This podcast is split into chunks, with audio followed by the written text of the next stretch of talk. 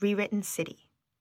I miss the places that are gone now smoky, sweaty air, grates that shake, and a sloping tunnel that smells like fresh earth. But as the bulldozer rips them away, at least now the wounds can cauterize. Far worse are the places that remain unchanged as the city folds and flips instead of ripping, upending your perspective, though the materials remain.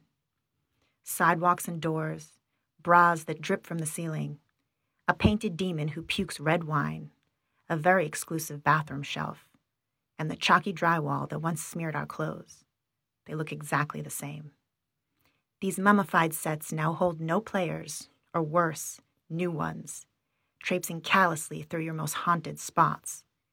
Preserved halls that meant one thing now mean nothing as the city turns its page on you. So you rewrite it, your story, on the starchy new page. Rewrite the limbs on the dance floor, the menagerie of smokers by the door, the kneeling people in the bathroom stall, the long chats by unsubtle candlelight. Erase a few faces and draw in the new, as the book spine wrinkles from vigorous reuse, and the erasing, the eviction, the exorcism gets less complete every time. How many times can you reuse a place? A bar, a street corner, a hidden upstairs room, a bed, before it has no new memories left to give you.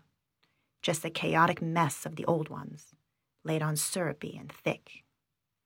So you reshuffle the pieces, braid the bones into mismatched sets.